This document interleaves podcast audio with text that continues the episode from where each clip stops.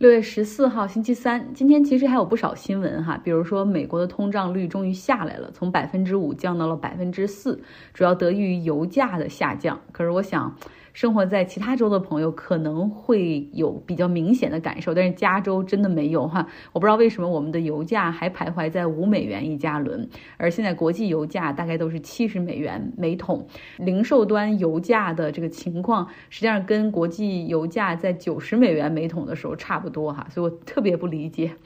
呃，第二个大新闻就是前总统特朗普到指定的联邦法院今天去 turn in himself 了，去走一个自首的程序，取了指纹，做了 DNA 的取样，然后快速出庭做了。Play not guilty 的一个无罪哈，然后要走这样的一个程序。他是从新泽西他的那个高尔夫球度假酒店飞过来到迈阿密这边来履行这个程序的。然后在法庭的外面，他的支持者和反对者就在街道上呼喊着开始较量哈，搞到迈阿密警方是提高警惕，增加警力。那今天我完全不想聊上述的两个话题，要聊一个完全不相干，但是我觉得很有意思的话题，叫 copyright。版权，呃，音乐的、画作的，哈，可以统称为艺术品的版权。那是否涉嫌剽窃或者盗用这个东西，应该如何界定？我们先来说说音乐的版权。喜欢音乐的朋友应该都知道，有一个英国的歌手叫做红头发爱歌哈，Ed Sheeran，他多次被起诉侵犯其他歌曲的 copyrights 版权。然后每一次呢，原告都是会说：“你看 Ed Sheeran，你看他那么多产啊，以为他是天才，实际上他都。”都是站在我们的这些歌曲的肩膀上，哈，盗用了我们的旋律或者和弦，所以才会有这么多的创作。那事实上，其实只要是当红炸子鸡，就会成为别人我可以叫做琢磨的对象，因为。他们不是纯粹的攻击哈，而是希望能够从这些所谓侵权的这种歌曲中分得一杯羹。因为你想，这样的歌曲，他们只会跟，就是他们只会去追踪那种在排行榜排行第一、被播放过几百万次的那样的歌曲。像 Ed Sheeran 的一些歌曲，《Photograph》、《Shape of You》、《Thinking Out Loud》都被分别起诉侵权，而且还不止一次被起诉。那今年五月份的时候，Ed Sheeran 还在非常繁忙的全球巡演中抽身赶到了纽约曼哈顿的法院来出庭，哈，为自己的歌曲《Thinking Out Loud》来辩护。他说，有的时候真的不想来出庭，呃，但是他的那些作曲的、编曲的朋友都希望他可以挺身而出，哈，为整个的 songwriters 为这个群体而战。那所以 Ed Sheeran 他出庭的时候真的很敬业。他虽然说穿的还是，呃，你看虽然穿了西装哈，但是还是有点那种不修边幅的感觉，就是完全套在他身上，呃，然后呢，但是他带了吉他，现场做了演示。嗯，因为有陪审团嘛，然后他为了让陪审团可以更好的去理解，他在现场弹奏了那曲《Thinking Out Loud》，他的歌曲和许多流行歌曲之间的这种自由转换，你可以把它理解成为从这首歌曲这个旋律噌串到了另外一首歌曲，非常的 flow 很自如哈。那流行歌曲的旋律其实有的时候就是这样。让人似曾相识。我们经常有的时候听一首歌，会觉得好像听过，然后又好像没听过，就是这样的一个感觉。那 Ed Sheeran 甚至还放话说，如果他输掉这场官司，那他很可能会考虑终结自己的音乐生涯，因为他。没有办法再去应对这种每一首他的单曲出来之后就被诉侵权。那事实上，他现在其实已经在做一些保护自己的措施。他每一次都会把自己歌曲的创作过程完全的用手机或者录像机录制下来，然后未来以防被告的时候可以当成证据。那这场官司在这场官司中呢，Ed Sheeran 获得胜利。官司的原告是另外一首歌的哈，叫《Let's Get It On》这首歌曲主创的女儿，因为这个主创已经去世了。那这个主创呢？当时他把这首热门单曲的版权作为遗产哈传给他的子女，百分之五十给了这个女儿，百分之五十给了那个一个儿子哈。那有趣的是，他那个儿子后来把版权又卖给了一个音乐版权的一个金融公司，这家公司的老板叫 Porman，他呢致力于要把金融。嵌入到音乐行业里面去，主要是音乐版权金融化。然后他买了很多很多首歌曲版权的一部分哈，然后把它们分拆成很多个小份儿，然后再把这些小份儿混合在一起哈，做成一个有价的证券来进行销售，就做成一个产品了。那他专门呢再去找这样的可打的官司哈，希望能够搭顺风车。你想他所买的版权的那些歌都比较老了，然后如果万一可以告哪一个这亲权官司胜利了的话，他就可以从那个当红的歌曲中再去分成哈。那这一次看到 Ed Sheeran 他的个人的这种被诉，Ed Sheeran 是获胜了，但是这个 Poorman 不打算放弃，他后来立刻起诉了这个 Ed Sheeran 的唱片公司索尼啊，认为公司是有责任的哈。然后不过后来这个另外一个法庭 dismiss 了这个案件，认为这个这是一个可笑的诉讼哈，不成立。那说到这儿，大家应该能够感受到一个当红音乐人他受到版权关官司诉讼的这个量和压力。然后经常一首歌可能会受到两两三首之前的歌曲，然后跑出来诉讼，他说认为这个旋律抄了他的，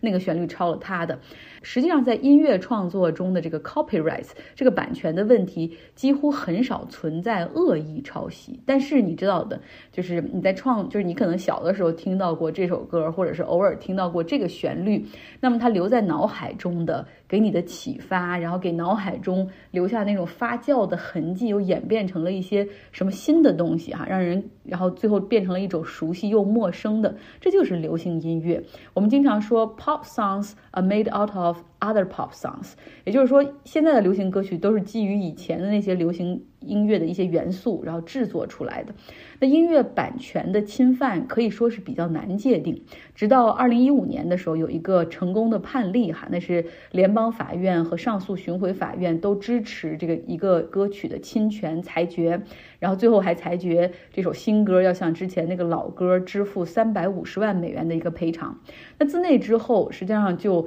在音乐界立下了这么一个案例之后，然后音乐界都会觉得有点沮丧，因为说你当创作一首歌曲的时候，你一只脚在录音棚里，而另外一只脚可能就在法院里哈，就是可能会被诉。像 Taylor Swift、Justin Bieber、Beyonce，他们身上都有不少的这种侵权的指控的案件。而且像我刚才说了哈，一首歌曲很可能被多首老歌诉讼侵权，因为你可能听起来像这首歌，有的部分听起来像那首歌。那互联网时代更是让这种侵权案件的捕捉和起诉变得更加容易。比如说举个例子哈，有一个完全没有任何名气的，然后在一个合租房里睡着的年轻小伙，可能拿着自己创作的这种鼓点儿哈，然后这种 CD 的样带，然后找律师团队去起诉。大天后 Beyonce 的歌曲涉嫌抄袭她的 beats，那这个律师可能就会起疑说，这个你看 Beyonce 的乐队，他的团队哈，Beyonce 的团队怎么可能会听过你的样带，听过你的节奏呢？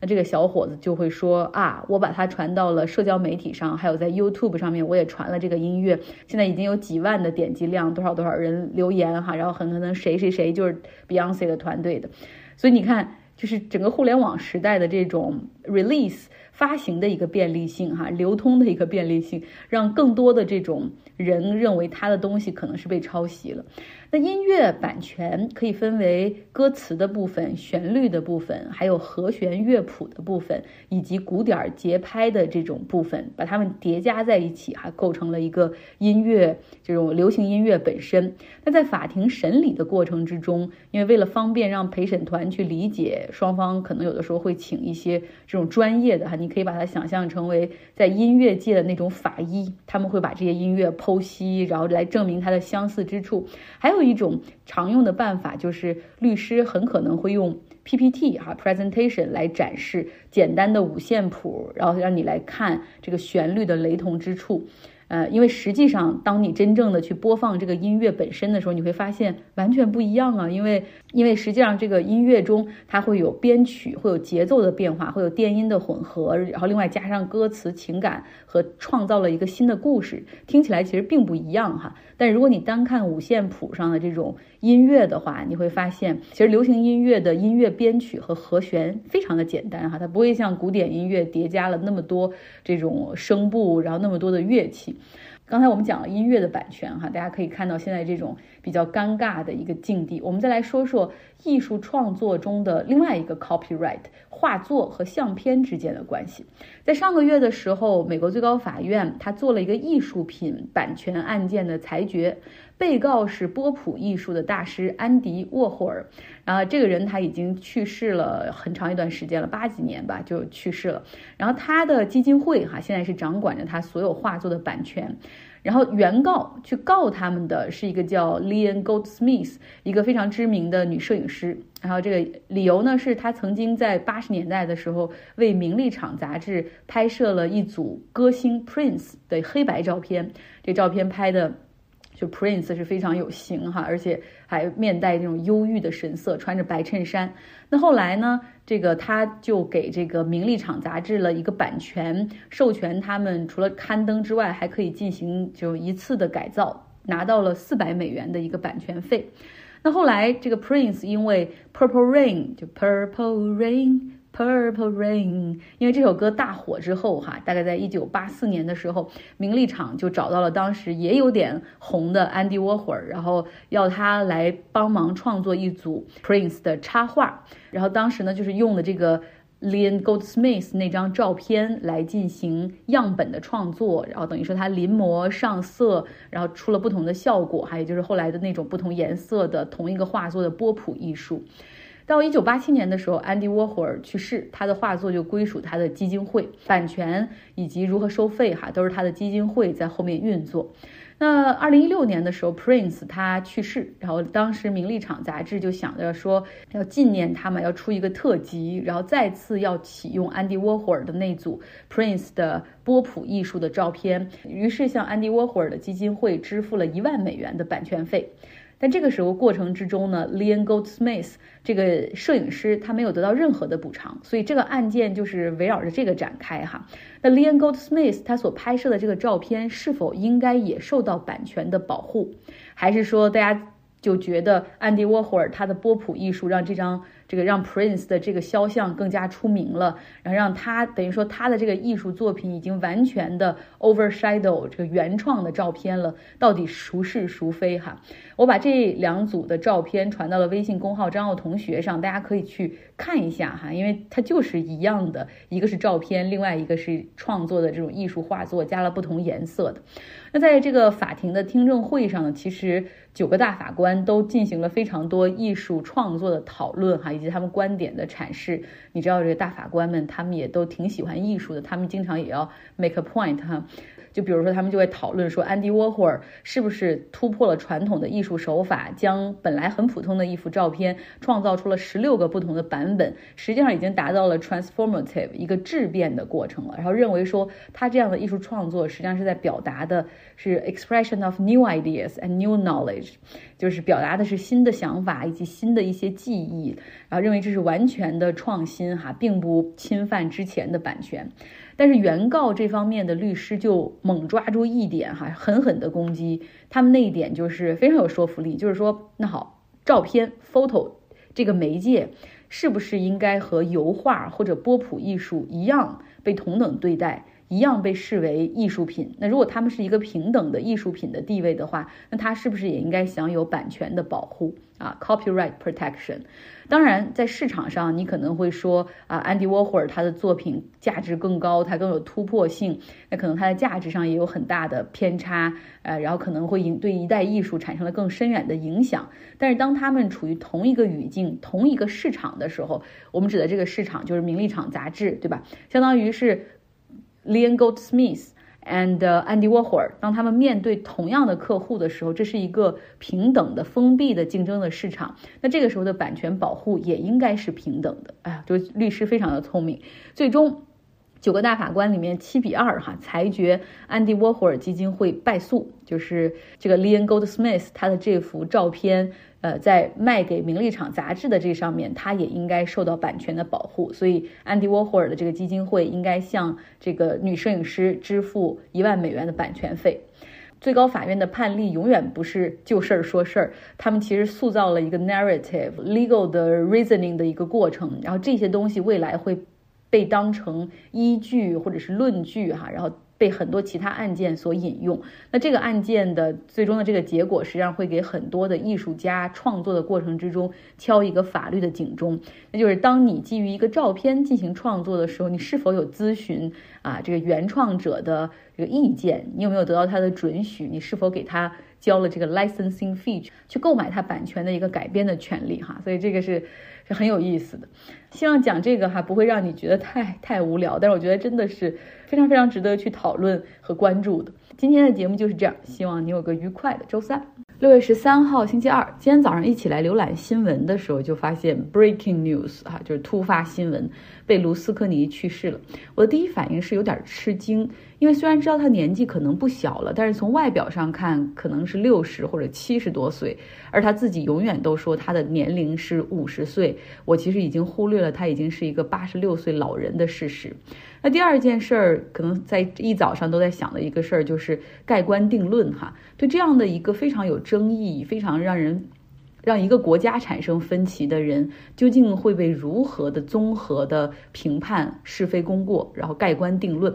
对我来说，他是意大利战后执政时间最长的总理，他是传媒大王，他是超级富豪，他是 AC 米兰的足球队老板。啊，然后他呢，他的党派虽然不在统治政坛，但是在过去几届政府里，包括现在的政府里，他的这个党派意大利力量党都参与阻隔。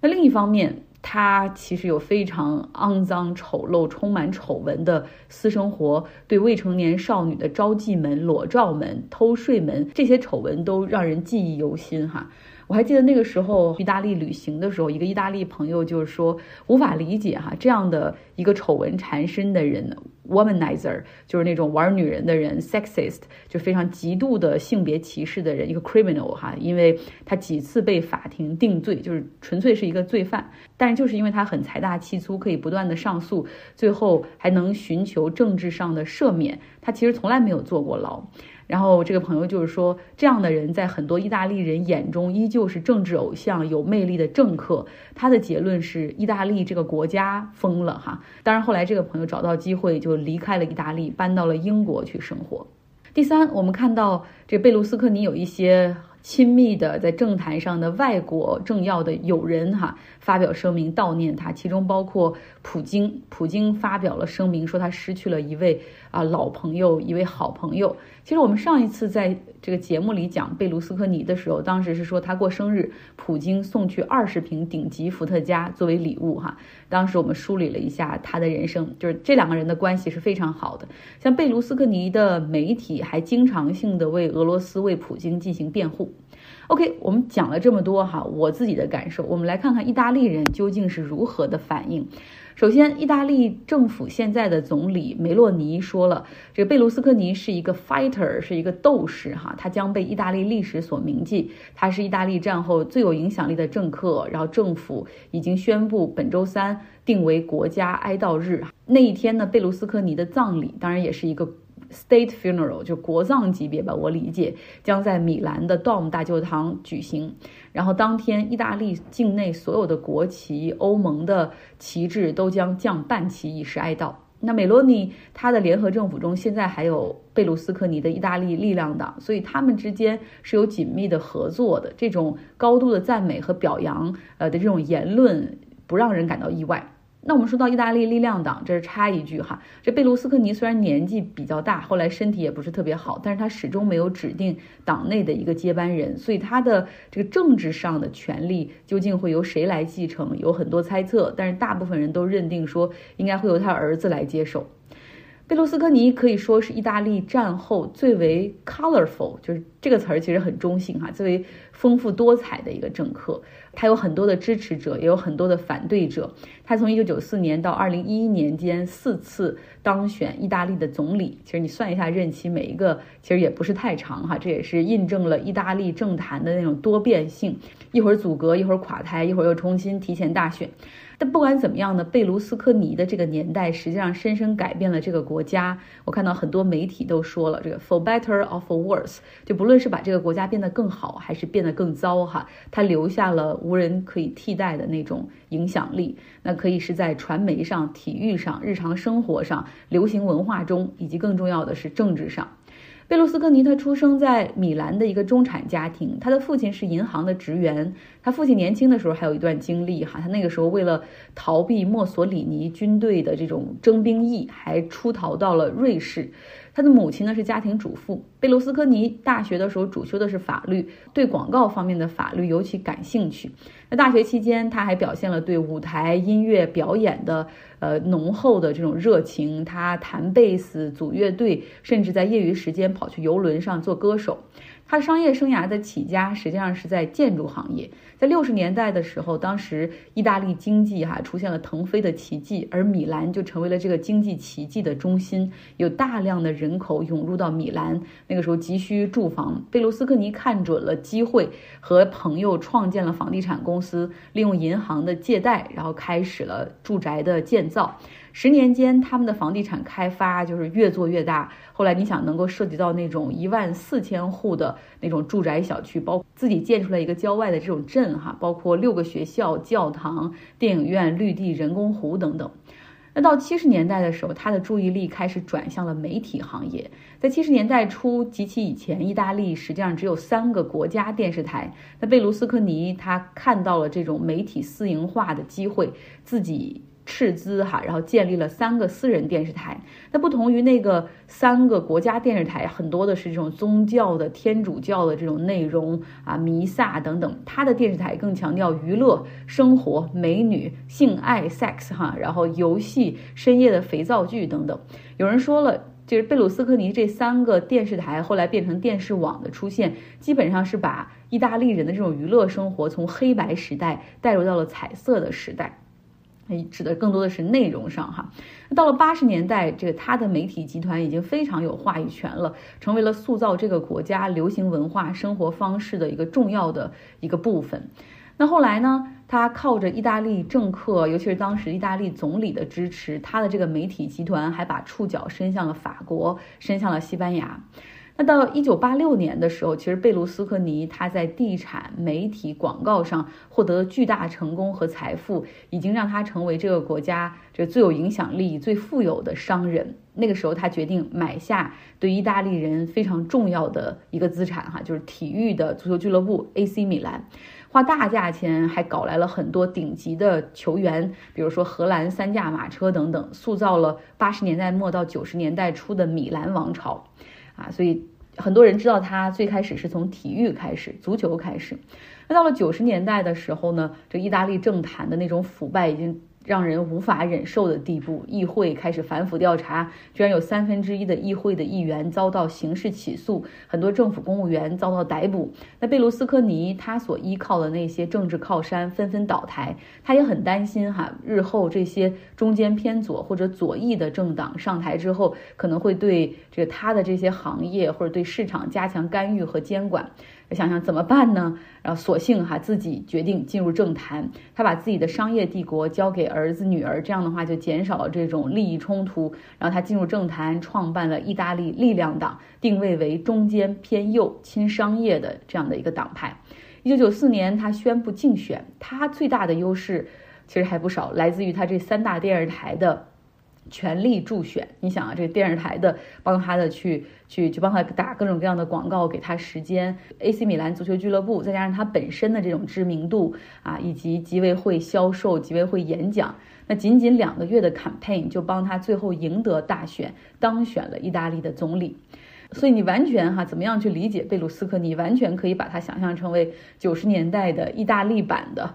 特朗普只不过他是一个更强的这种特朗普，因为他原本就是很成功的商人，真正的白手起家。然后他有三个电视网为他所有，这每一个电视网可不是一个电视台，而是一个媒体矩阵，其中包括电视台、制片公司、报纸、电影频道、出版公司等等。然后另外你想他这个。呃，在地产，然后在媒体界很强，他后面其实有很多财富，也进入到了金融行业。他参股的银行，他掌握的金融机构，啊，然后他又在执政的时候采用那种非常 populist，就是那种非常民粹的方式，所以他其实是一个超强版的意大利版的特朗普。不过贝鲁斯科尼他的职业生涯从来就不缺乏丑闻和争议，在九十年代的时候就出现各种各样关于他洗钱、偷税和黑手党勾结、涉嫌贿赂法官、税务部门这样的传闻丑闻，有几次检察官都已经把他这个告上法庭，但就是难以定罪哈，基本上都是无罪、无罪、无罪。呃，然后或者有的时候他已经明显处于劣势的时候，然后就宣布生病住院，然后等回来再打官司的时候就是无罪。那真正把他定到耻辱柱上的是二零一一年被控与未成年人发生性行为，就这种招妓门丑闻，呃以及之后的这个裸照门，就有实打实的证据在那儿了。然后之后他为了掩盖这些丑闻，又滥用自己的权利，最终这个案子是落实了哈，判了他七年的有期徒刑。但是你知道他有钱、有资源、有地位，一再的上诉，一再的活动各种各样的人脉，最后这个七年的有期徒刑就变成了一年的社区服务哈，然后以及两年不得从政这样一个非常从宽的处理。所以很快啊，这二零一五年左右吧，他又重新回到了公众视野。然后到时候我们就发现了一个依旧年轻的贝鲁斯科尼，因为他多次做这个拉皮手术哈。你想他电台他他的那个媒体所倡导的就是关注外表，然后要年轻貌美，就他就是这样的一个价值观的一个代言人。然后你看到他依旧是神采奕奕，依旧约会年轻的女人，然后名模等等，依旧是那个表情非常丰富的哈，这是非常多彩的那样的一个政客，所以。Like it or not，不管喜不喜欢他，都没有办法改变这个事实哈，就是他确实是意大利呃政坛、媒体界、商业界很重要的一个人物，他也的确改变了意大利。嗯，好了，其实目前在意大利，准确的说是在罗马的梵蒂冈哈。还有另外一个八十六岁的男人的健康也让人很是担忧，他就是这个现在的教皇啊圣方济各，他在月初的时候也是住院了，接受疝气导致的这种肠梗阻的手术啊。去年其实他在罗马住院都接受过气管炎的治疗，还有结肠的手术。另外呢，他的膝盖和坐骨神经痛的问题已经让他更多的情况没有办法站起来行走哈，更多的是出现在轮椅上了。对于圣方济各教皇的情况，不知道什么时候哈，可能大家也会收到一些不太好的新闻。今天就是这样，希望你有个愉快的周二。